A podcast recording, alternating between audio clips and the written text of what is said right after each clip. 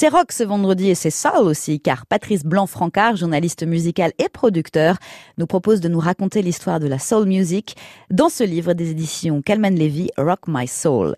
Et on le sait, ce courant musical nous vient des communautés d'esclaves noirs. On peut le dire, cette musique, elle est née de la souffrance de ces hommes et de ces femmes.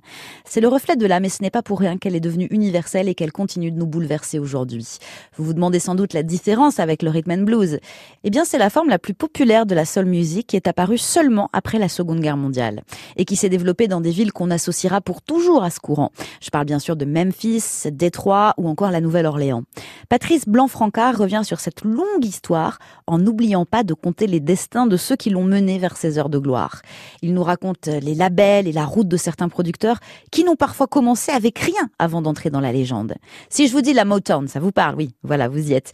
Et puis il y a également un éclairage sur les stars qui ont interprété des morceaux intemporels. Va évoquer pour cela James Brown, Otis Redding, Aretha Franklin, Diana Ross, Stevie Wonder, Bref, j'arrête là, la liste, elle est trop longue.